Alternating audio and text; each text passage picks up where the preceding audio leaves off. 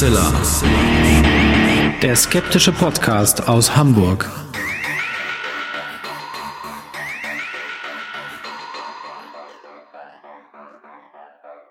Hallo und herzlich willkommen zum 233. Mal bei Hoaxilla, dem skeptischen Podcast aus Hamburg. Wie immer bei mir meine wunderbare Frau, die Hoax Mistress Alexa. Hallo ihr da draußen. Ich freue mich natürlich außerordentlich, dass wie immer zum Glück der wunderbare Alexander Hoaxmaster bei mir ist. Ja, äh, und weil verschiedene Anfragen gekommen sind, weil es äh, ganz viele Menschen gibt, die uns scheinbar immer noch neu entdecken, was uns außerordentlich freut. Vielleicht ganz kurz zum Einstieg nochmal für all diejenigen, die uns zum Beispiel auf YouTube hören. Ähm, wenn wir erwähnen, wir haben Links unter die Folgen gepostet, dann müsst ihr auf unserer Homepage huxilla.com kommen, weil wir diese Links nicht unter die YouTube-Folgen posten, sondern die findet ihr dann auf unserer Homepage. Gleiches gilt für Menschen, die uns über Spotify hören und sagen, Mensch, wo gibt's denn diese ganzen Quellen, die da erwähnt werden?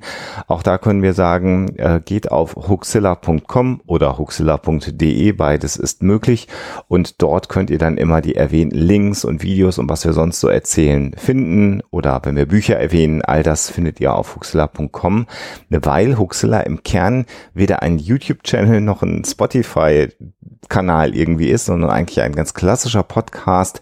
Ähm, und ganz altmodisch. Ganz altmodisch. und man findet alles wirklich auf der Homepage.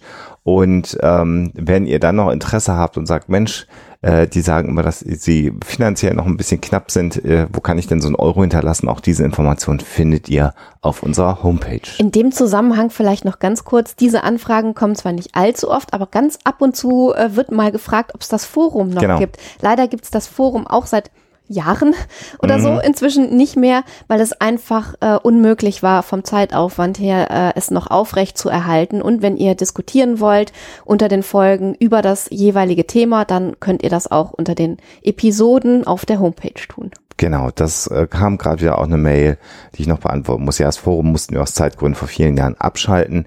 Ähm, und letzter Hinweis, die Homepage sieht im Moment anders aus. Das hat einfach technische Gründe. Das alte Theme, was wir benutzt haben, das alte Design, hat es jetzt echt hinter sich gehabt und hat einfach entschieden, nicht mehr funktionieren zu wollen. Ähm, und wir haben jetzt so eine Interimslösung gemacht, damit die Homepage auf jeden Fall zu erreichen ist. Ähm, das ist nicht der Endzustand, da werden wir weiter dran arbeiten. Ähm, aber wir wollten zunächst mal zumindest sicherstellen, dass ihr die Homepage auch finden könnt. Genau. Nicht schön, aber selten. Genau das so ein bisschen Hausmeisterei, vielleicht mal zum Einstieg und vor all diejenigen, die uns irgendwo anders hören und nicht über einen Podcatcher, wie man es typischerweise machen kann. Ähm, äh, so findet ihr alle erwähnten Informationen. Ja, und dann äh, machen wir doch erstmal weiter.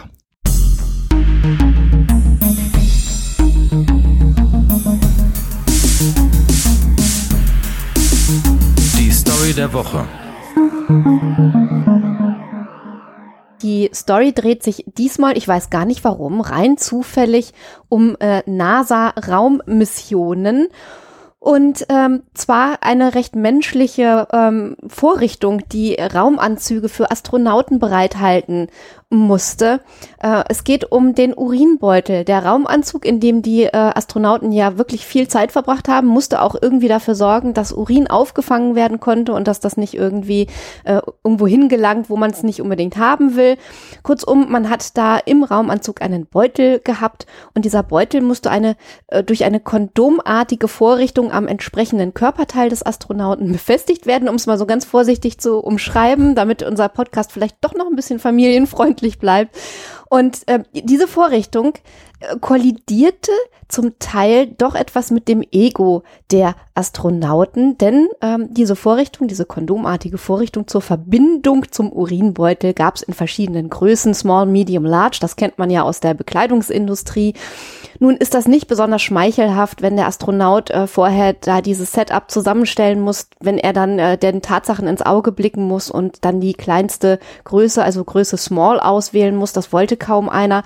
Und deswegen hat man sich kurz kurzum entschlossen, da andere Bezeichnungen zu verwenden. Also statt small, medium, large sowas wie groß, größer, am größten, um es mal so ganz grob zu übersetzen, damit die Astronauten sich so ein ganz bisschen gebauchpinselt fühlen und das nicht so peinlich ist, die ganze Geschichte. Wenn das stimmt, was ich gerade erzählt habe. Das da wär- könnt ihr jetzt mal überlegen. Genau, das werden wir aber am Ende der Sendung nochmal aufklären und machen dann jetzt ja mit äh, Geschichten rund um den Mond mal weiter.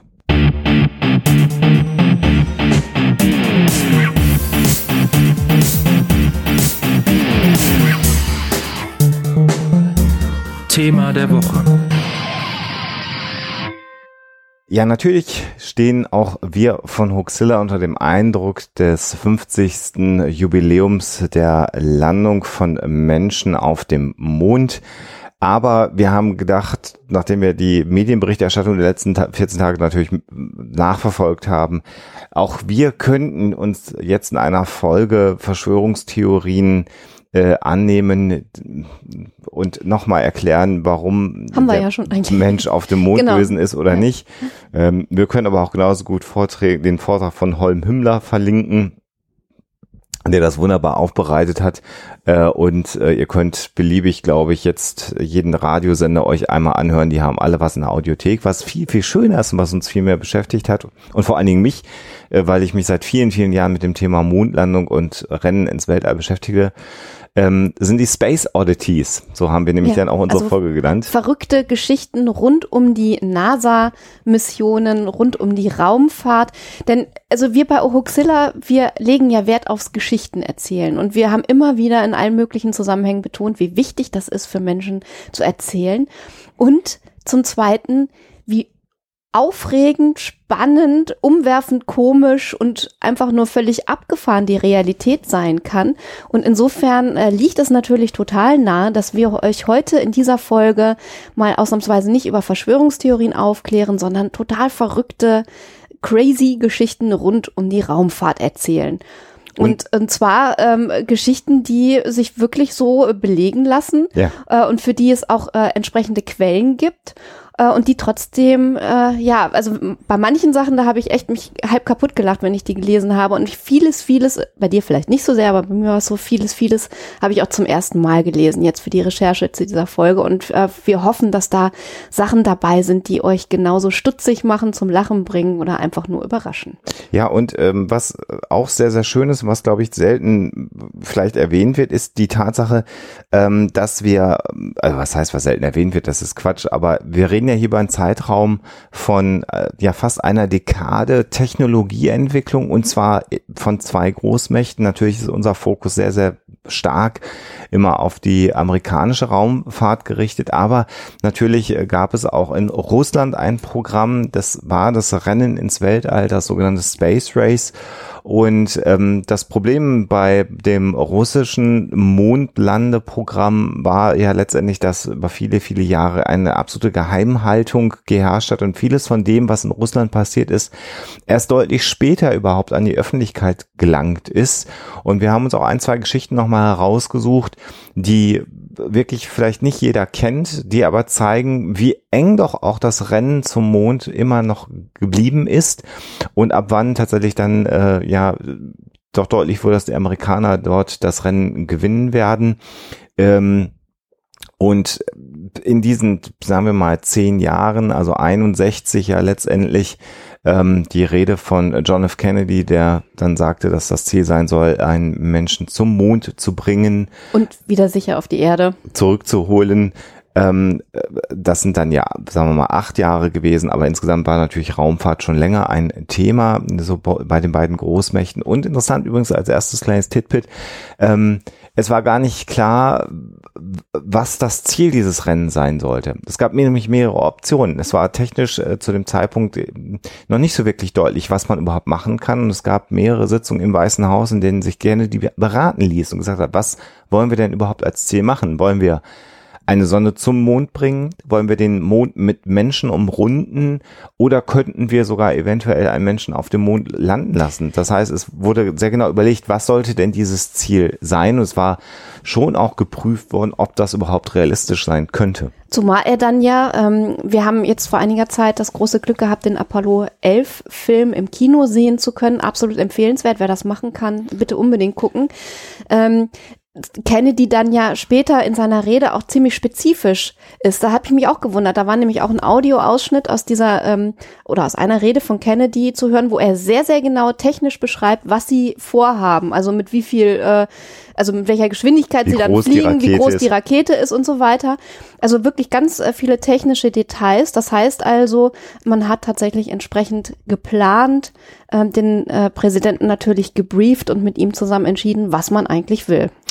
Wir müssen vielleicht einmal noch auch aus deutscher Sicht vielleicht, auch wenn das etwas unangenehm ist, natürlich auch nochmal anmerken, dass der, der treibende Faktor bei äh, dem amerikanischen äh, Apollo-Programm dann letztendlich und bei der Mondlandung äh, sicherlich Werner von Braun gewesen ist, der Konstrukteur, der unter anderem ja auch für die V2-Raketen in Deutschland dann letztendlich äh, verantwortlich gezeichnet hat.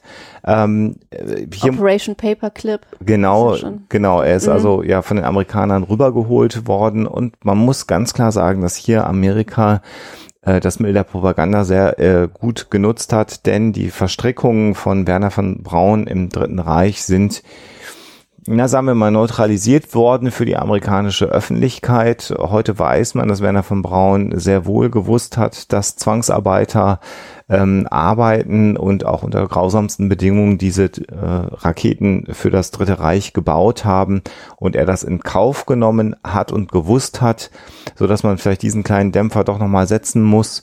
Ähm, aber sicherlich war er derjenige, der mit seinen Konstruktionsentwürfen den, der Raumfahrt äh, Vorschub gegeben hat. Eine andere ja Figur, die wenig thematisiert wird, Alexa Ja, hebt den äh, Finger. genau, genau. Äh, vielleicht ein kurzer Einwurf, die Operation Paperclip und das, äh, die Beteiligung von Werner von Braun in diesen ähm, äh, ja, technischen Missionen, die man da äh, durch die Amerikaner ähm, erkennen kann in der äh, Geschichte, hat natürlich auch so als Baustein eines Narrativs dazu geführt, dass leider äh, braun, äh, also braune Esoteriker heute noch, ähm, also Rechtsesoteriker heute noch ähm, die technische, also die angebliche technische Überlegenheit des Dritten Reichs äh, verklären. Das sind natürlich alles so Bausteine, die eben zu dem Narrativ, was wir leider heute noch in diesen Kreisen finden, ähm, mitgeführt haben.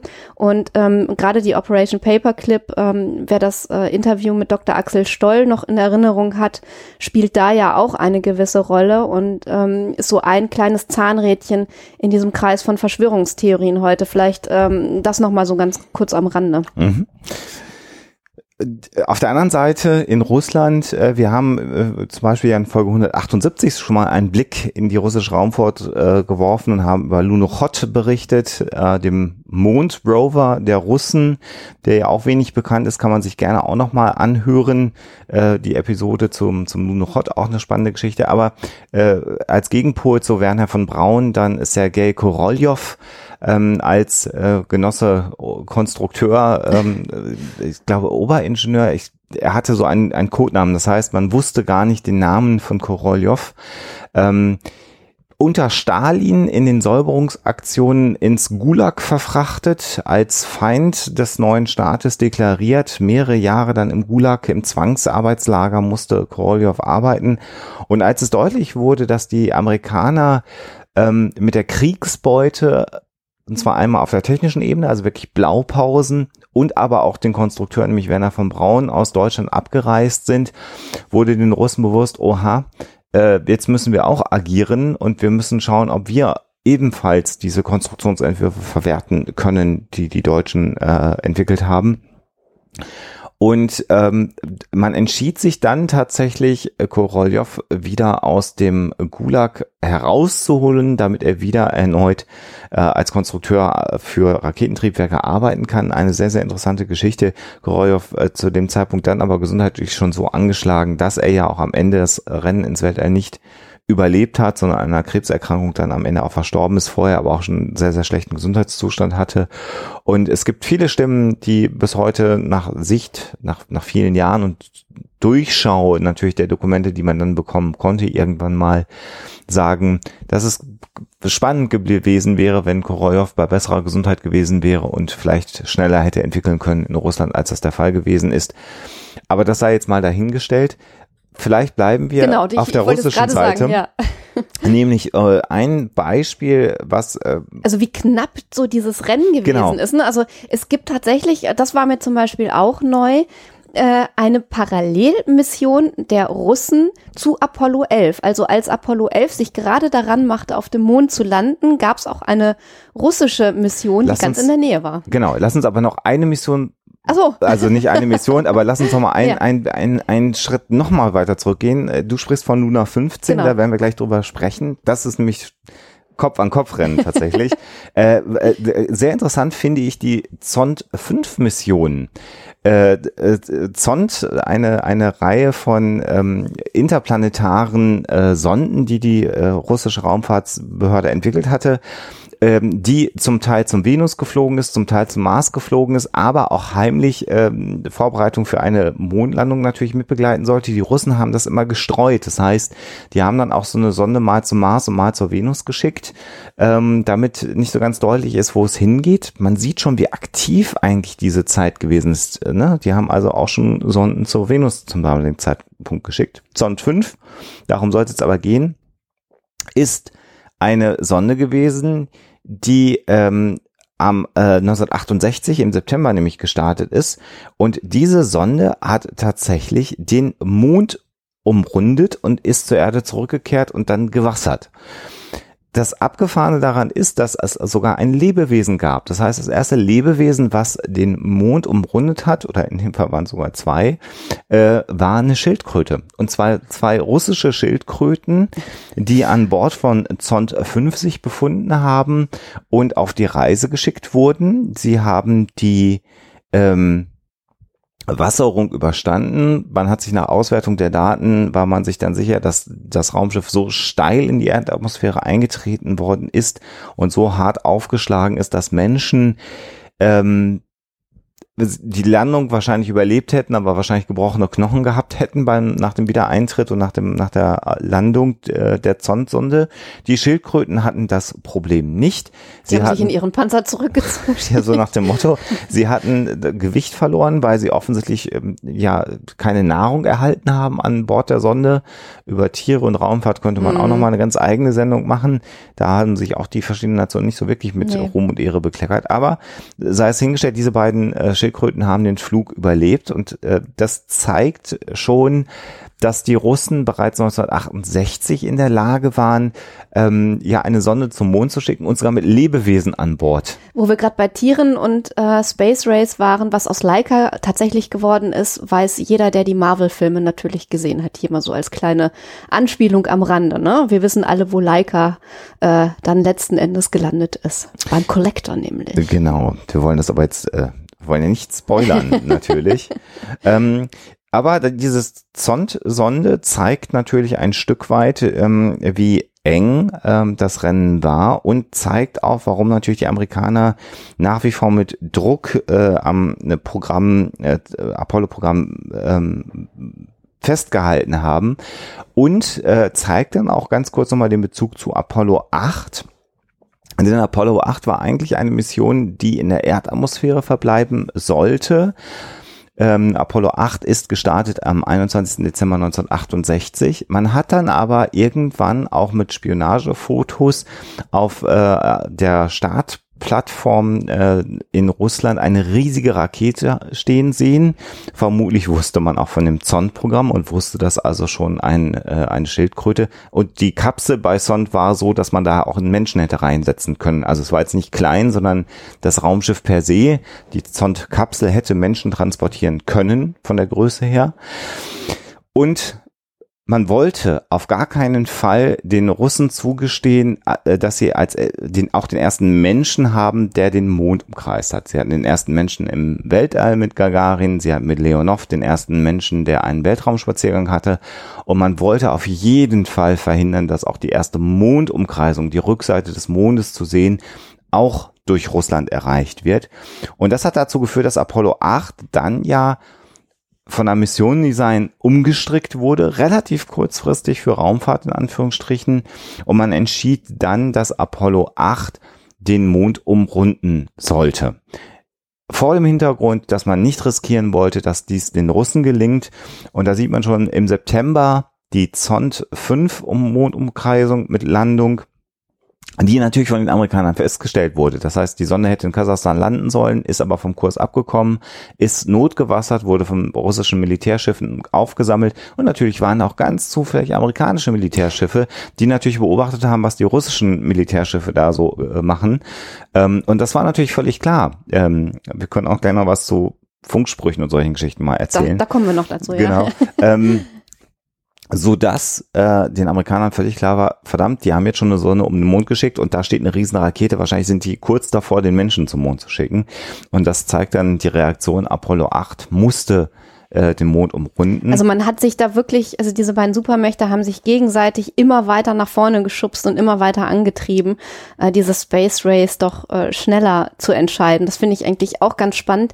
Ich frage mich, ähm, ob das nicht letzten Endes, also so schwierig diese Zeit gewesen ist, auch gut gewesen ist, dass da so ein großer Konkurrenzkampf gewesen ist, weil die technischen Lösungen, die dann her mussten, doch sehr, sehr viel schneller entwickelt wurden, denke ich, als wenn man gesagt hat, okay, äh, komme ich heute nicht, komme ich morgen, äh, wir, we'll get there when we get there, so nach dem Motto, weil, ne, ist eh nicht so der zeitliche Druck da. Ja, also natürlich ähm, sind das jetzt die, sagen wir mal, friedvollen Aktivitäten, mhm. die zu diesen technischen Entwicklungen geführt haben.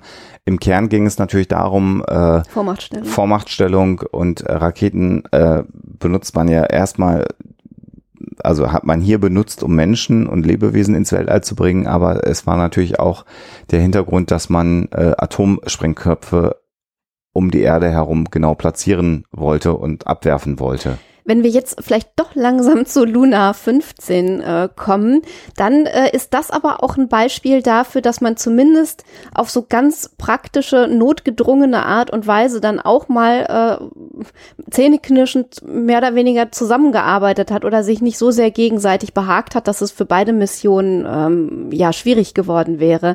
Denn diese beiden äh, Parallelmissionen Apollo 11 und Luna äh, 15 äh, waren dann äh, letzten Endes so äh, eng beieinander und so miteinander verwoben, ähm, das werden wir sicherlich gleich nochmal genauer ausführen, dass die Russen den Flugplan von äh, Luna 15 tatsächlich veröffentlicht haben und damit auch den Amerikanern natürlich zugänglich gemacht haben, damit eben diese beiden Missionen sich nicht so in die Quere kommen, dass eben alles scheitert oder vielmehr die Gefahr aus Sicht der Russen für Luna 15 zu groß wird. Vielleicht noch ein kleiner ähm, Fakt zu Apollo 8. Ich habe ja gerade schon gesagt, am 21. Dezember äh, 1968 gestartet. Tatsächlich sind die um Heiligabend herum dann auch wirklich um den Mond herum geflogen und haben um diesen besonderen Anlass zu zelebrieren, äh, aus der Schöpfungsgeschichte, aus der Bibel vorgelesen.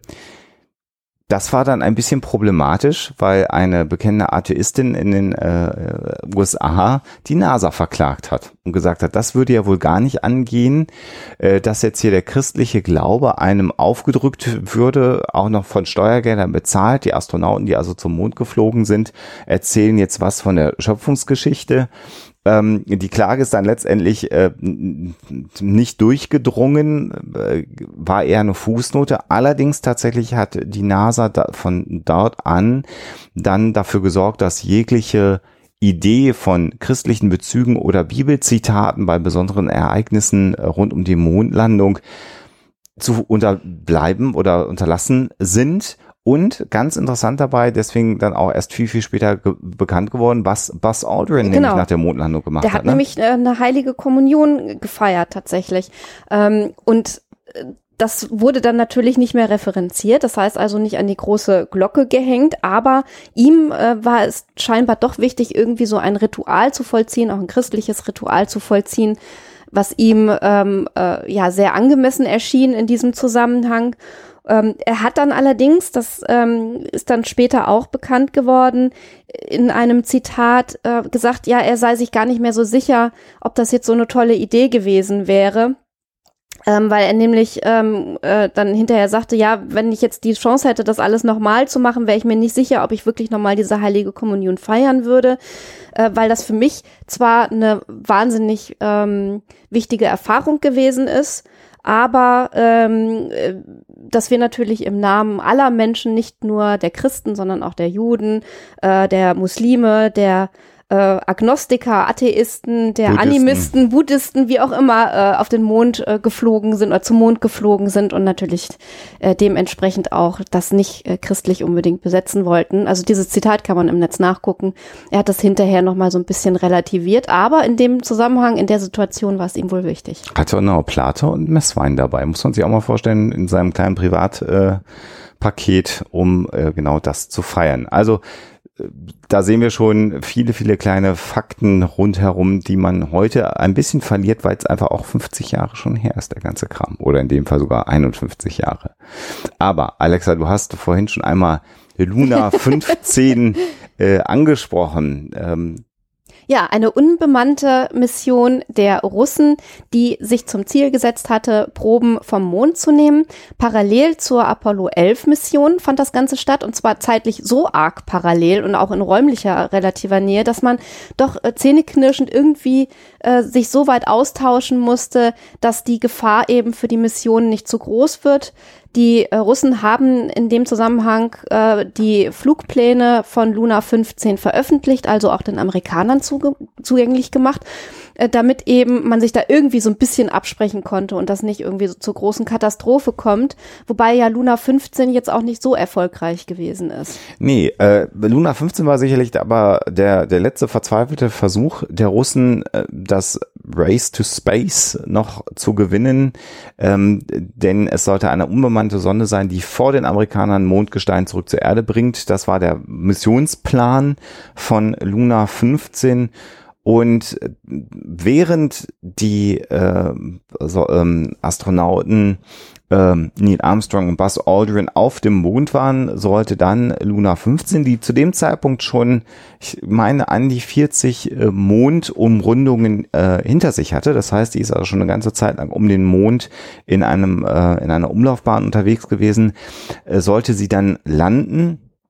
Sie ist dann letztendlich bei der Landung vermutlich abgestürzt. Man vermutet heute, dass sie in eine Bergkuppe oder eben an einen aufgehäuften Kraterrand, wie auch immer, eingeschlagen ist und danach eben der Kontakt verloren gegangen ist, sodass dieser letzte Versuch, äh, die Amerikaner noch zu schlagen und als erste Nation Mondgestein zurückzubringen, dann am Ende doch gescheitert war, ähm, der russischen Raumfahrtbehörde oder der russischen Weltmacht, in dem Fall muss man ja schon sagen, der UdSSR.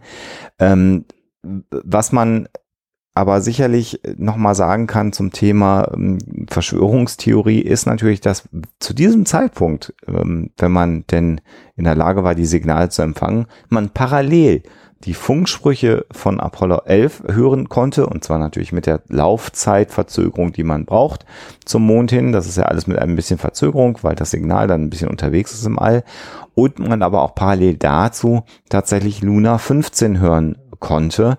Das heißt, hier war völlig klar zu dem Zeitpunkt, du hast auch gesagt, die Russen haben dann ja gesagt, wir haben da was hingeschickt, dass zwei Signale unterwegs sind. Damit war natürlich auch der NASA, die natürlich auch Luna 15 gehört hat, klar, dass die dort eine Sonde haben. Ähm, Russland hat natürlich gerne seine ganzen Missionen immer heimlich abgewickelt und über die Erfolge berichtet. Amerika war da deutlich offener ähm, und bei Apollo 13 hat es ja eben dazu geführt, dass dann auch die ganze Welt letztendlich ähm, ja mitgelitten und mitgefiebert hat, ähm, als es dann das Problem an Bord von äh, Apollo 13 äh, gegeben hat. Ähm, aber da wird auch nochmal deutlich, dass so richtig geheim oder verschwörerisch das gar nicht sein konnte, denn spätestens dann, wenn es am Mond war und alle Teleskope auf die Radiosignale ausgerichtet waren, man dann schon mitkriegte, dass irgendwas anderes da offensichtlich auch noch sendet. Alles gefälscht. Hm, natürlich. Für die Verschwörungstheoretiker oder äh, behaupten natürlich. Äh, Genau. Ähm, wo wir gerade bei Funksprüchen waren, vielleicht können wir in diesem Zusammenhang ganz kurz erwähnen, dass der Funkverkehr, der ja wirklich, wie wir jetzt gerade auch gehört haben, erstmal äh, durch jeden, der das empfangen konnte und wollte, äh, nachprüfbar war und dann natürlich auch sowieso von öffentlichem Interesse war. Also die Astronauten, die unterwegs waren, auch bei den Apollo-Missionen, auch ein bisschen länger unterwegs waren, da alle möglichen Missionen ausgeführt haben, standen die ganze Zeit natürlich unter Beobachtung der Öffentlichkeit. Und ähm, das betraf natürlich vor allem alles, was sie da so äh, gesagt haben, was sie so zurückgefunkt haben zur Erde. Und das war für die NASA teilweise ein ziemliches Problem. Und das ist auch so eine Geschichte, da habe ich mir überhaupt keine Gedanken drüber gemacht, dass das ein Problem sein könnte. Die Astronauten Oh. des äh, NASA Space Program waren die absoluten Aushängeschilder der Nation. Das waren Männer, die meistens verheiratet waren, so ein gewisses Saubermann-Image hatten, also die, die typischen amerikanischen Helden, die man so haben wollte. Die natürlich auch von der Presse und der Öffentlichkeit zu Helden ja, stilisiert ja, worden ja, ja, sind. klar, aber natürlich auch gewollt. Na Ne? Also klar. man, das hat man äh, nicht nur billigend in Kauf genommen, das hat man auch so ein bisschen so haben wollen. Genau. Wenn jetzt diese Männer aus allen möglichen Gründen anfangen, auf ihren Missionen herumzufluchen und sich einer Sprache zu bedienen, die nicht unbedingt diesem Image zuträglich ist, dann ist das für die NASA ein Problem. Es gab da zu, zum Beispiel bei Apollo 10 einen Vorfall, äh, der einen gewissen Colonel Tom Stafford betraf, der also nun äh, mit der ähm, mit dem Lamb irgendwie da also irgendwie durch die Gegend geflogen ist bisschen LAMP steht für Lunar Ex- Excursion Module, das heißt, das ist die Mondlandefähre gewesen und Apollo 10 war tatsächlich äh, das sogenannte Vorbereitung Dress Apollo 11, Rehearsal, das genau. heißt, da ist tatsächlich die Mondlandefähre abgedockt bis auf oh, 5000 Fuß. Bitte alle Leute, die sich noch besser auskennen, jetzt mich nicht totschlagen in den Kommentaren, auf die Mondoberfläche runtergegangen ähm, und dann aber wieder hochgeflogen. Das heißt, das letzte Stück, die Landung haben sie nicht durchgeführt und Lem halt. war mehr so eine. Aufklärungsmission, wenn Genau. man so will.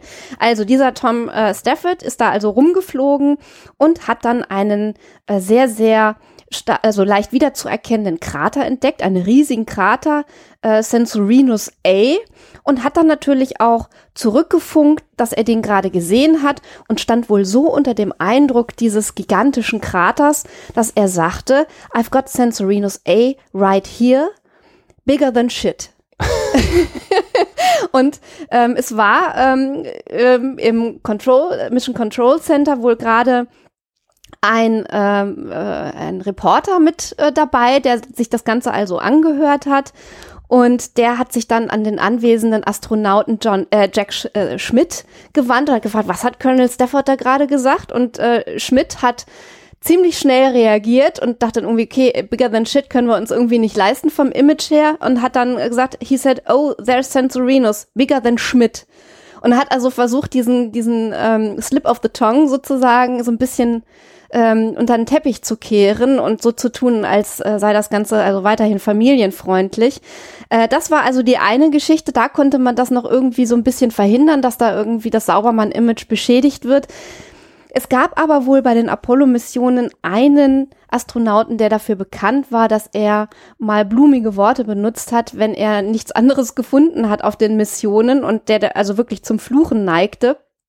Und da hat man dann, das finde ich also mehr als abgefahren, äh, beschlossen, ihn vor der Mission zu hypnotisieren und so zu beeinflussen, dass er, immer wenn er die Tendenz hat, fluchen zu wollen, doch lieber herumsummt.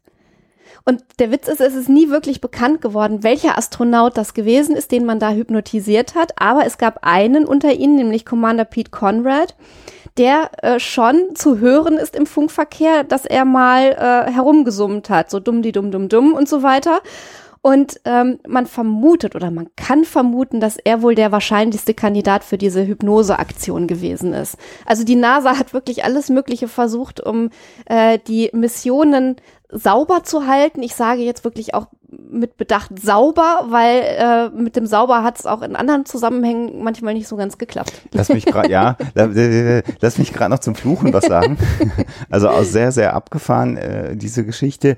Ähm, wo das dann nicht funktioniert hat, war Apollo 16. Äh, genau. Da gab es dann tatsächlich jemanden, nämlich John Young, der das, das meinte ich gerade das übrigens. F, ja. F-Word. Achso, das meintest Ja. du. Also mehr so Geishes. Ja. Also, ja. Ja. Ähm, äh, der tatsächlich ähm, ja das F-Wort offensichtlich zweimal benutzt hat. Und er hat es benutzt, weil er äh, an, ich glaube, das ähm, äh, gängigste Wort wäre jetzt Flatulenzen äh, leiden musste. Und er war nicht der Einzige auf der Mission von Apollo 16, der an Flatulenzen litt. Äh, was war der Hintergrund? Sie sollten einen bestimmten Orangensaft äh, trinken, ähm, der mit Potassium versetzt war. Also Potassium ist Kalium, das heißt also Orangensaft, der zusätzlich mit äh, Kalium versehen war. Warum war das nötig? Äh, es war nötig, weil man bei Apollo 15 bei äh, zwei der Astronauten Herzunregelmäßigkeiten festgestellt hat. Die Astronauten hatten ja typischerweise die ganze Zeit ein EKG äh, angeklebt, sodass der Flight Surgeon, der Arzt äh, auf der Bodenstation äh, den Herzschlag kontrollieren konnte.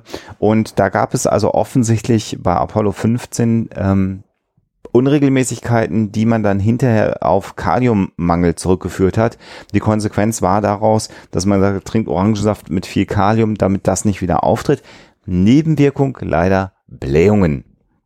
Und John Young hat sich dann also sehr Also aus da oben im, im äh, Weltraum ist das äh, sicherlich sehr, sehr unangenehm. Die haben halt einen Anzug angehabt auf dem Mond. Das war so ein bisschen das Problem. Ähm, und er hat sich dann darüber beschwert, dass äh, eben die Früchte aus Florida ihn da Probleme bereiten. Und das hat dann auch wiederum ganz amüsante Wellen geschlagen, weil natürlich dann äh, politisch Verantwortliche für den Staat Florida sofort eingesprungen sind und gesagt haben, Moment mal, nicht, nicht un nicht unsere Staatsfrucht sorgt für Blähung, die ist nämlich total gesund und super für euch, sondern es liegt hier am Potassium, also am Kalium, was zugesetzt wurde.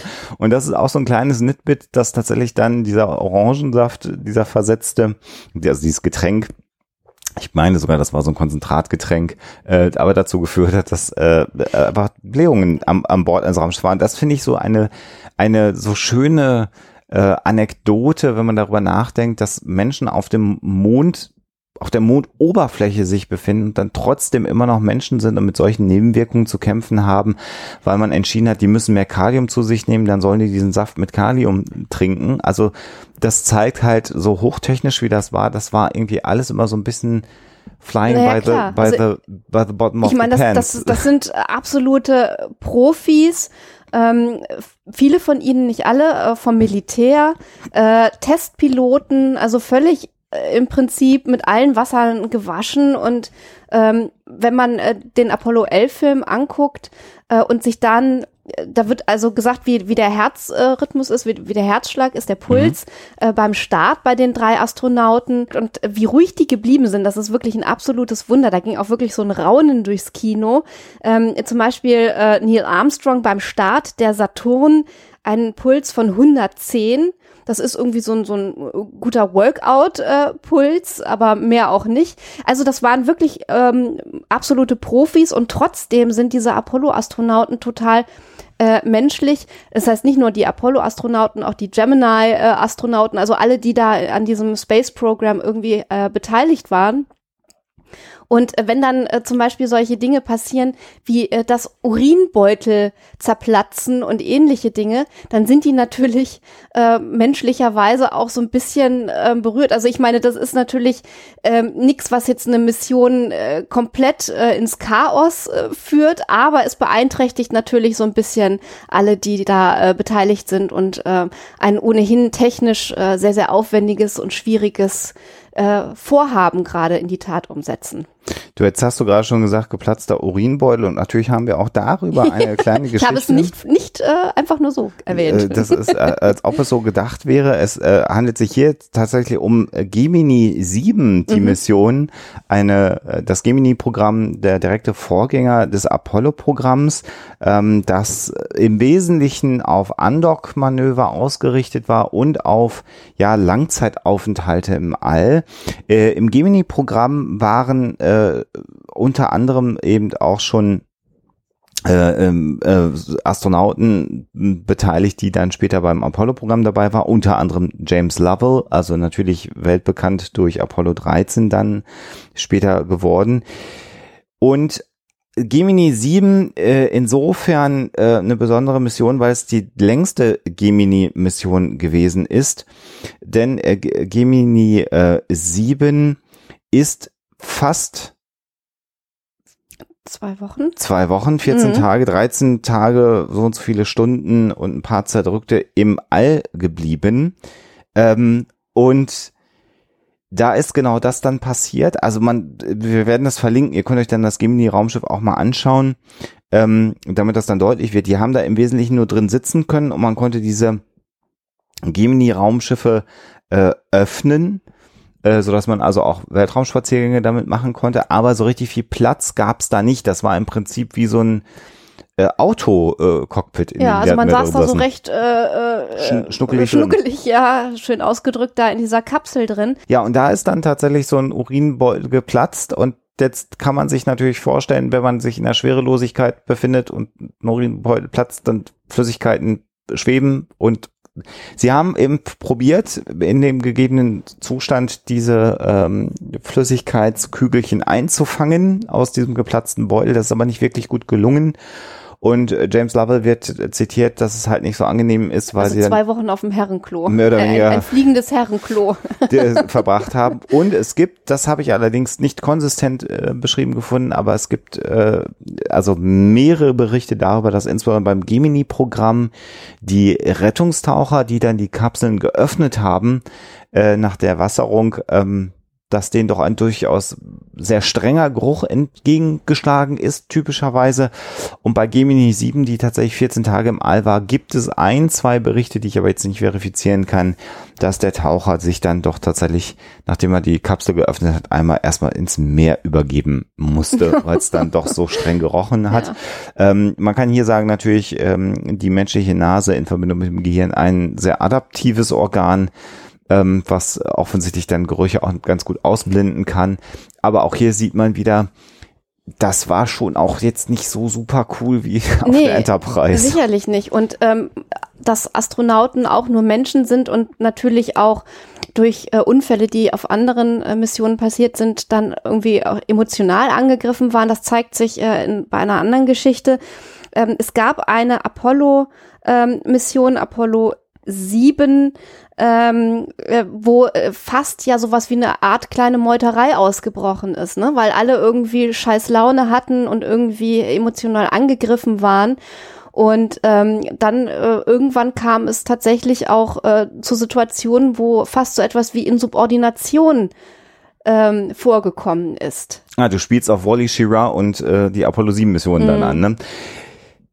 Ja, äh, das ist auch eine sehr verrückte Geschichte. Was passiert, wenn man einen Kettenraucher zum Astronauten macht?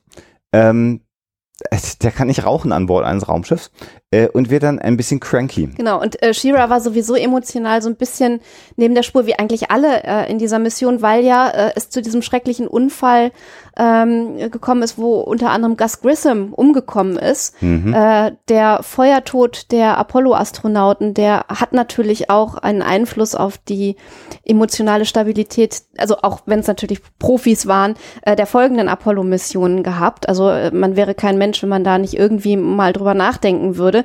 Und deswegen war die Stimmung auf dem Flug von Anfang an schon ziemlich angegriffen. Äh, genau, also Wally Schirra, also grundsätzlich die Astronauten waren äh, nicht in der Regel nicht die allerbesten Freunde. Die, ich glaube, die Crew von Apollo 12 mit Pete Conrad war die Crew, die am allermeisten äh, befreundet war. Der Rest waren Profis. Äh, in der Regel ja bis auf Neil Armstrong alle im Militärdienst. Neil Armstrong ja eigentlich der einzige ähm, Zivilist, der zwar auch fürs Militär Testflüge mitgemacht hat, aber eben kein Soldat war. Und Shira war allerdings eng befreundet mit Gus Grissom auch tatsächlich, ähm, der ja tragischerweise bei der Apollo 1 mhm. Mission äh, verstorben ist. Und als dann ähm, Wally Schirra das Kommando über Apollo 7 bekommen hat, eine Elf-Tages-Mission in der Erdumlaufbahn, um tatsächlich dann auch zu testen, ob drei Astronauten elf Tage lang an Bord ähm, der Kommandokapsel äh, gut äh, überleben können, hat er große Sicherheitsbedenken ähm, nicht gehabt, aber ein großes Sicherheitsgefühl für seine beiden ähm, Begleiter auf der Mission entwickelt und gesagt, ich bin hier Chef dieser Mission, ich bin für die Sicherheit dieser Mission verantwortlich. Und das stand ein bisschen im Widerspruch zu dem, was die Flight Control natürlich ähm, empfunden hat oder auch die NASA generell, denn letztendlich gab es natürlich einen Commander an Bord ähm, äh, eines Raumschiffs im Rahmen des Apollo-Programms, aber die Ansagen ähm, der Flight Control ähm, waren eigentlich Gesetz das klappte bei Apollo 11 nicht so gut. Also Shira, Kettenraucher. Dann hat er noch eine Erkältung gehabt, Kettenraucher, also es war alles nicht so Genau, toll. eine Kopfgrippe. Mhm. Die Konsequenz daraus war natürlich, dass der ähm, Schleim in den Nebenhöhlen nicht rauskam. Er hatte kaum Möglichkeit, sich die Nase zu putzen. Das funktioniert im Weltall nicht so gut. Flüssigkeit sammelt sich eh mehr im Kopf in der Schwerelosigkeit. Das heißt, er war einfach schlecht drauf. Sie waren ähm, äh, während des Fluges dann auch davon genervt, dass es gut 30 Minuten gedauert hat, ähm, ein menschliches Geschäft zu erledigen, weil die Raumanzüge so eng waren. Und als es dann am Ende darum ging, bei dem, bei der Landung und dem Wiedereintritt von Apollo 7 die Helme aufzusetzen, hat Shira das verweigert und hat gesagt, wir werden die Helme nicht aufsetzen, ich kriege eh kaum Luft. Und Flight Controller hat halt gesagt, ihr müsst das aber machen, falls es zu einer Dekompression kommen sollte, falls das Raumschiff an Dichtigkeit verliert und ihr den Helm nicht tragt, dann seid ihr eben tot und ihr müsst oh einfach diese Raumanzüge tragen, damit ihr nochmal eine eigene Atmosphäre hat. Und äh, Shira hat dann tatsächlich das sich durchgesetzt. Sie haben die Helme nicht getragen. Die Mission ist gelandet, äh, erfolgreich. Shira ist dann hinterher auch ausgeschieden. Das war für ihn zu dem Zeitpunkt schon klar, dass er nicht mehr Bestandteil des Apollo-Programms ist. Er hat dann hinterher andere Missionen fürs Fernsehen kommentiert und auch so eine interessante Fußnote der Geschichte tatsächlich einen Werbevertrag mit einer Nasenspray-Firma hinterher gehabt, äh, oh Mann, äh, ja. die dann den äh, Kopf äh, frei macht. Es hat hinterher tatsächlich nochmal eine Situation. Keine Nikotinpflaster. Okay. okay das das äh, habe ich nicht gefunden. Hätte mich auch interessiert, ob sie ihm noch Nikotinpflaster aufgeklebt haben. Es hat später nochmal eine Mission gegeben, äh, wo es äh, tatsächlich zu äh, Schwierigkeiten gekommen ist. Das war im Rahmen ähm, äh, der späteren Skylab-Missionen. Ähm, das waren ja so abgekapste Apollo-Missionen, wo man Teile der Saturn V-Raketen dann zu einem großen ja, Weltraumlabor umgebaut hat, eben dem Skylab. Ähm, und äh, ja, so ein Vorläufer der ISS oder auch der Mir tatsächlich, auch das war so, ein, so eine Folge des Apollo-Programms.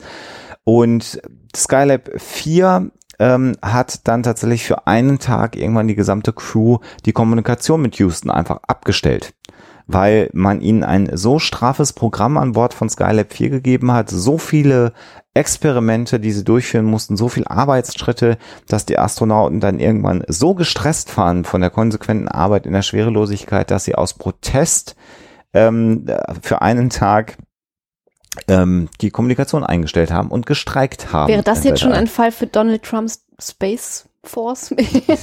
könnte man sich, ganz könnte man sich überlegen. Das hat sicherlich dann später nochmal dazu geführt, dass man mehr Ruhepausen eingebaut hat und natürlich die kostbare Zeit, die ein Mensch im Weltraum verbringt, hinterher mit den ähm, äh, Space Lab Missionen des Space Shuttles. Man wollte natürlich möglichst viel Arbeit in möglichst kurzer Zeit durchführen, hat aber dann auch eingesehen, dass die ähm, Astronauten auch gewisse Ruhepausen und Entspannungsphasen trotz allem brauchen. Äh, Ruhepausen, äh, Schlafarrangements bei den Apollo-Missionen. Das wäre nochmal so ein ganz äh, interessantes Thema, weil natürlich auch bei Apollo 11 so die Frage war, kriegen die Astronauten auf dem Weg zum Mond und kurz vor der Landung und überhaupt äh, noch so ein bisschen Schlaf. Äh, das war wohl auch alles nicht so ganz einfach. Extrem schwierig. Apollo, äh, bei Apollo 11 tatsächlich haben die in dem äh, Lunar Lander ja im Prinzip einer auf dem Boden und einer so halb auf dem Triebwerk liegend äh, geschlafen ähm, oder auch nicht. Also sehr, sehr leichter Schlaf. Sie waren ungefähr insgesamt, wenn ich mich nicht ganz täusche, 22 Stunden äh, auf der Mondoberfläche ähm, und sollten eigentlich acht Stunden schlafen, was nicht wirklich gut gelungen ist. Und da sind danach gestartet und mussten äh, sich wieder mit dem Mutterschiff äh, koppeln. Ähm, da ist man dann schlauer geworden, also NASA-seitig, und hat dann in den späteren Missionen dafür gesorgt, dass es so eine Art Hängemattensystem dann, dann doch gab, so dass die in einem äh, über Kreuzpositionen äh, im Lunarländer übernachten konnten, die Astronauten. Und man hat dann zugestimmt, dass sie Schlafmedikamente nehmen können, denn es war dann doch deutlich, dass sie vielleicht besser ausgeruht den Start und das Unlock-Manöver ähm, durchführen sollten, als völlig übernächtigt. Hier waren es eben äh, Trained Professionals äh, und äh, es ist sowieso erstaunlich, dass sie das alles so hingekriegt haben. Aber tatsächlich auch die, auch die Landung selber, ne, mit 25 Sekunden Treibstoff, die noch irgendwie übrig waren, weil man erst äh, einen neuen Landeplatz äh, suchen musste, weil zu viele Felsbrocken auf dem eigentlichen äh, geplanten äh, Landeplatz war. Also es ist alles völlig schräg irgendwie. Wir könnten noch Stunden so weitermachen. Ja, also sicherlich eines der Probleme. Michael Collins übrigens äh, an Bord äh, des äh, Mutterschiffs äh, bei der Apollo 11 Mission wenn man ihn heute fragt, äh, ist seine Aussage immer, dass er große Sorge gehabt hat, dass irgendwas schief läuft. Er hatte ja keinerlei Möglichkeit. Also wenn irgendwas mit der bei der Landung schiefgegangen wäre oder der Fall eingetreten wäre, dass äh, der Eagle, also die Ascent Stage des Eagles, der Landefähre nicht hätte starten können, hätte Collins nichts machen können. Er war ihm, das war ja nicht dafür auch ausgerichtet, äh, dass er auch kurz landet oder kurz runterfliegt. Und seine große Sorge war, wenn Armstrong und Aldrin etwas passiert auf der Mission, ist er immer noch in der Lage, alleine zurückzukehren zur Erde. Und das war seine größte Sorge, dass diese Mondmission oder Apollo 11 damit endet, dass er alleine zurückkehren muss zur Erde und was die Weltöffentlichkeit, die NASA und auch er selber verarbeiten würde dann. Was ähm, Präsident Nixon im Falle eines solchen, einer solchen Katastrophe äh, dann gesagt hätte in einer Ansprache, das kann man übrigens auch im Netz äh, nachlesen. Das ist äh, dieser Tage, wo, äh, also jetzt, wo wir aufnehmen, den Podcast, ist natürlich auch äh, das Jubiläum noch nicht äh, fern. Äh, das war gestern nämlich äh, das Jubiläum der Mondlandung. Und äh, zu diesem Anlass ging natürlich auch die Rede durchs Internet, die Nixon gehalten hätte, wenn die Astronauten nicht sicher zurückgekehrt wären. Genau, die ist also tatsächlich ähm, auch verfasst worden. Man war natürlich auf alles vorbereitet. Können wir gerne auch nochmal äh, verlinken. Ähm, und ähm, kann man sich dann durchlesen, was denn Richard Nixon gesagt hätte, wenn die beiden ähm, Astronauten äh, Armstrong und Aldrin ähm, nicht äh, die, die Mondlandung überlebt hätten. Vielleicht nochmal einen Blick abschließend. Äh, also wir könnten, wie gesagt, stundenlang so weitermachen. Und wenn ihr sagt, das Vor war super interessant, äh, kommentiert gerne die Episode. Vielleicht machen wir nochmal eine Nachfolgeepisode. Ähm, Sag bloß, du hast noch mehr Geschichten. Es gibt, es gibt einfach noch viel mehr Geschichten. Eine Geschichte, die ich vielleicht noch kurz erzählen möchte, ähm, weil die auch gezeigt hat, natürlich, wie groß ähm, die Gefahr letztendlich war, äh, dass Russland und Amerika sich nicht ausgetauscht haben, ist die Geschichte von Alexei Leonov, dem ersten Weltraumspaziergänger, ähm, der im März 1965 ja den ersten Weltraumspaziergang äh, vollzogen hat. Und ja, heute gilt das als ähm, natürlich Meilenstein wiederum im Space, äh, Race to Space.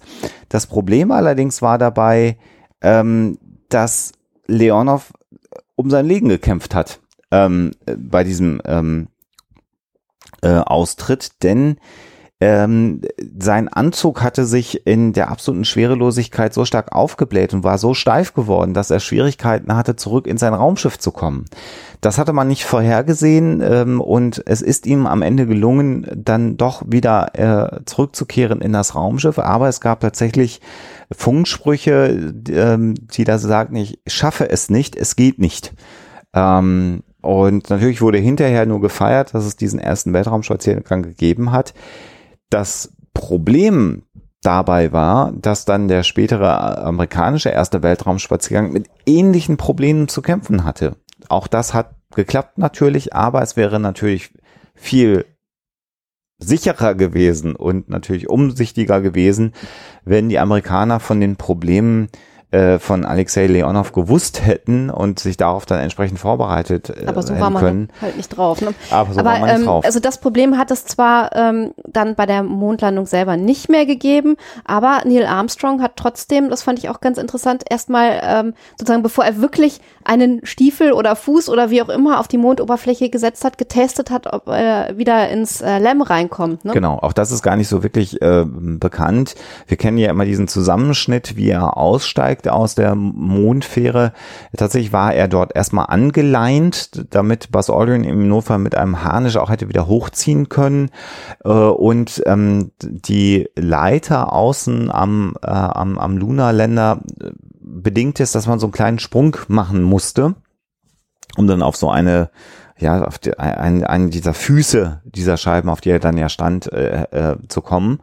Und bevor er dann am Ende runtergetreten ist und den berühmten äh, äh, Giant Leap for Mankind vollzogen hat, äh, wurde erstmal getestet, ob er denn überhaupt wieder auf die Leiter springen kann. Und das war, hatte auch seinen Grund, warum Aldrin zu diesem Zeitpunkt noch innerhalb der Mondfähre war und den Harnisch in der Hand hielt, weil es wäre natürlich denkbar blöd gewesen, wenn beide ausgestiegen wären und dann hätte man festgestellt, hups, wir kommen gar nicht mehr zurück. Also auch so eines ähm, der Probleme. Wobei natürlich lustigerweise Aldrin dann ähm, ähm, sagte, ich mache das mal halbwegs zu, die Tür, als er dann später ausgestiegen ist und alles gut war und äh, Neil Armstrong ihm dann aber zufunkte, mach's aber nicht ganz so, damit wir wieder zurückkommen. Oh Gott. Und Aldrin, Ich habe die Schlüssel drin gelassen. So. Aldrin sinngemäß sagte, ja, das wäre ziemlich albern. Also auch das zeigt so die Situation, die dann natürlich dort herrschen, Oh Gott. die jetzt die auch gescherzt haben, nach dem Motto, schließ uns mal nicht aus, sonst kommen wir nicht zurück. Äh, aber klar, also all das war natürlich genau und diffizil durchdesignt. Wir haben das heute durch die äh, tradierten Fernsehübertragungen, YouTube-Ausschnitte, Radioübertragungen ein Stück weit verloren. Also dieser Ausstieg, die Leiter runter, das hat alles viel länger gedauert, als wir das heute kennen. Er hat dann ja auch noch die Klappe aufgemacht, damit die Kamera ihn filmen kann. Das musste er ja auch machen. Um Guckt, sozusagen den guckt euch Videobeweis Apollo zu liefern. 11 an. Guckt es euch einfach an.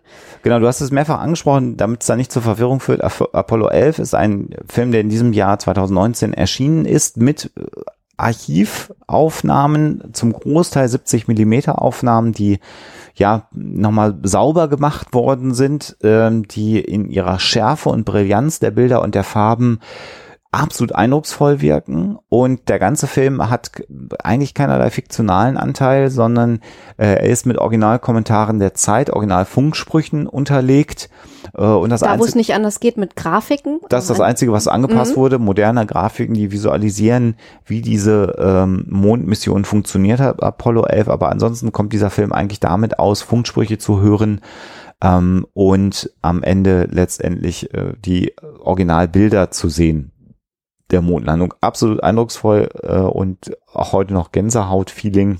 Da hört man dann übrigens auch, dass der Puls von Armstrong bei dieser Landung mit 25 Sekunden Reserve im Notfall dann doch bei 154 gelegen hat. Ähm, Kein Wunder, das war knapp. Ja. das war äh, ziemlich knapp und wird ja dann auch von der Bodenstation kommentiert mit äh, einige sind schon blau im Gesicht gewesen und fangen jetzt genau, wieder an zu atmen. genau. Ja. Vielleicht ganz kurz nochmal für den Funkverkehr und dann glaube ich, hören wir für heute mal einfach auf. Was Weil halt sonst auch würden wir einfach bis in alle Unendlichkeit weiterreden. Genau, Das ist was, was, was auch nicht bekannt, glaube ich, jedem ist, ist die Tatsache, dass äh, der Houston, Houston, wir haben ein Problem, dass die einzige Person äh, in diesem ganzen äh, äh, Zentrum mit den ganzen Monitoren, den ganzen Menschen mit Funkgeräten, die einzige Person, die dort direkt mit dem Raumschiff gesprochen hat, war sogenannte Capcom.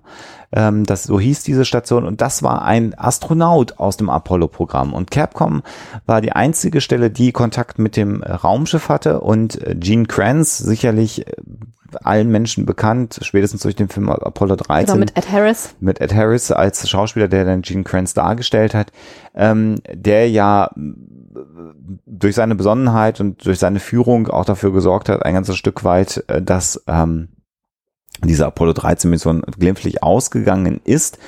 Äh, und äh, es wird in dem Film nicht so deutlich, wie es eigentlich ist, dass Gene Kranz zum Beispiel nie direkt mit den Astronauten gesprochen hat, sondern Gene Kranz hat immer mit seinem Team und damit Capcom gesprochen und nur Capcom hat mit dem Raumschiff gesprochen. Macht ja auch irgendwie Sinn, ne? Das hat man absichtlich so gemacht, damit es eben nicht mehrere Funksprüche zum Raumschiff geben kann, damit die Astronauten immer genau eine Stimme haben, auf die sie sich beziehen können, genau eine Anweisung haben, auf die sie sich berufen können.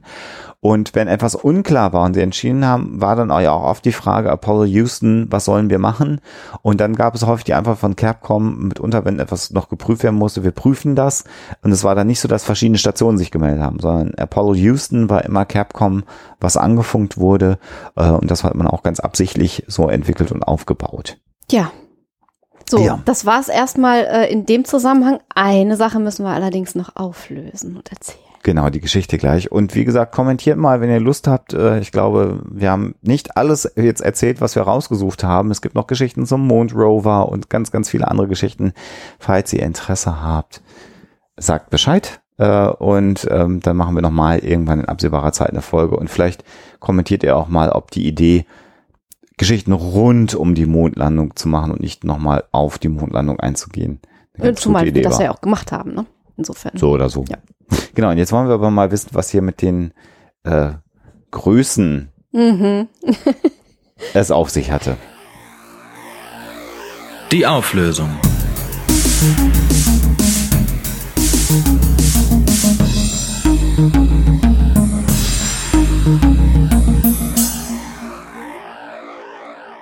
Ja, es war bei den Apollo-Missionen äh, die Größe des Verbindungsstückes von Urinbeutel zu Astronautenkörper tatsächlich nicht mehr dann äh, mit den normalen Größen, die man so kennt, Small, Medium und Large bezeichnet worden, sondern man hat, hat man dann tatsächlich äh, andere Bezeichnungen gewählt, die ein bisschen schmeichelhafter wären. Ähm, diese Geschichte ist äh, wohl tatsächlich belegbar. Also wir haben euch da keinen Bären aufgebunden. Ähm, sie ist allerdings doch ein bisschen vielschichtiger, als sie so teilweise kolportiert wird. Es gab einen gewissen Donald Rathke, der äh, ja verantwortlich war für das Design äh, dieses ganzen Systems mit Urinbeutel, äh, kondomartiger Verbindung äh, etc., äh, den man auch den liebevollen Spitznamen Dr. Flush gegeben hat. Und ähm, dem wird nachgesagt, er hat das auch selber teilweise behauptet, äh, dass man eben äh, diese Namen Small, Medium und Large äh, dann doch verändert hätte, um ein bisschen schmeichelhafter zu sein. Und man hätte dann gesagt, ähm, äh, Large, Gigantic und Humongous. Äh, das ähm, wird von Michael Collins, äh, dem Astronauten der Apollo 11 Mission, der nicht äh, auf dem Mond spazieren gegangen ist, äh, so nicht ganz bestätigt. Also er meint zwar, äh, das sei schon irgendwie ein Problem gewesen und wie er das beschreibt, ist eigentlich auch schon ganz interessant, weil Michael Collins sagt, ja, klar ist das für Astronauten wichtig, dass diese Verbindung irgendwie nicht zu locker und nicht zu fest ist. Wenn man sich die falsche Größe, also eine zu kleine Größe aussucht, dann äh, wird alles abgeklemmt und man kann nicht aufs Klo gehen und läuft dann irgendwann, wie er es so schön beschreibt, gelb an, äh, weil man halt nicht urinieren kann. Ist auch nicht so toll, wenn man es zu groß wählt. Auch nicht so toll, weil dann hast du irgendwann die ganze Bescherung überall, da wo du sie nicht haben willst und nicht im Urinbeutel. Also das ist natürlich nicht so toll. Und dann sagt Michael Collins, natürlich spielt da auch so ein bisschen das Ego eine Rolle. Ähm, und ähm, natürlich ist das für Astronauten jetzt nicht so super schmeichelhaft, da Small nehmen zu müssen, auch wenn ein vernünftiger, bodenständiger Astronaut durchaus einfach die richtige Größe auswählt, egal wie sie heißt. Michael Collins hat dann gesagt, also offizielle Größenbeschreibungen, die geändert wurden von der NASA, gab es dann natürlich nicht, aber es gab so inoffizielle Bezeichnungen, die dann doch eben nicht Small, Medium und Large lauteten, sondern ähm, er hat dann ähm, gesagt, also man hat dann generell gesagt, so unter den Astronauten und so weiter, extra large, immens und unbelievable. Das ist Ah, ja, ja. immerhin schon mal nicht ganz so blöd wie small, medium und large. Hm. Also so ein, ein ja, also Medium ein kleines, stimmt. ja, ja, ja, ja, genau. Es ist, Wir so wackeln, gra- wir wackeln Detail. gerade mit den, mit den Händen, liebe Hörer. Genau, Ihr seht das ja. nicht. Äh, Wir wackeln uns gerade mit den Händen zu. Ne, So, so, so semi war Ja, die Geschichte. aber, aber meistens war. Also überwiegend.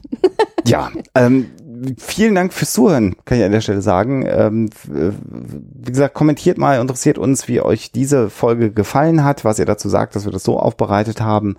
Ähm, gibt diesen Monat natürlich noch eine weitere Folge, die wir schon in Vorbereitung haben. Vielen, vielen, vielen Dank auch nochmal an dieser Stelle wieder an äh, neue Patreons, die uns unterstützen, an Menschen, die neue Daueraufträge eingerichtet haben, die tatsächlich uns helfen, dem Ziel näher zu kommen. Wir müssen mal wieder einen Kassensturz machen.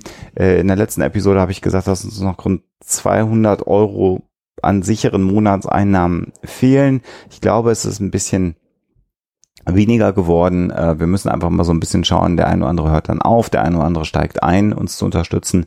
Wir halten euch da gerne auf dem Laufenden immer mal wieder, wie der aktuelle Stand ist. Aber im Moment ähm, sind wir immerhin davon beeindruckt, dass wir das Ziel jetzt schon erreicht haben und ähm, wir jetzt uns langsam einem Jahr ohne Huxilla TV nähern und es uns immer noch gibt und wir immer noch ähm, da sein können mit eurer Unterstützung. Und wir hoffen, dass euch diese Folge gefallen hat. Wenn ihr dann Nachfolger haben wollt, können wir den gerne demnächst mal wieder liefern. Ähm, und ansonsten wünsche ich euch da draußen alles Gute und natürlich immer schon skeptisch bleiben.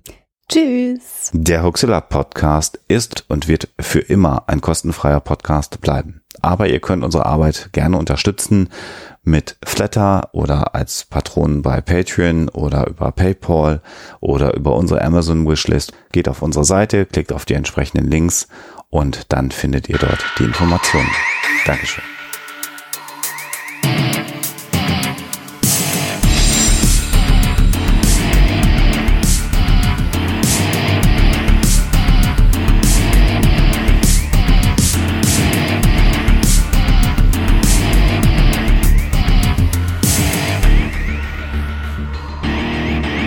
Schickt Fragen, Anmerkungen oder Feedback an info@huxilla.de. Und wenn ihr mögt, dann bewertet uns doch bei iTunes oder einer der anderen Podcast-Seiten, die uns führen.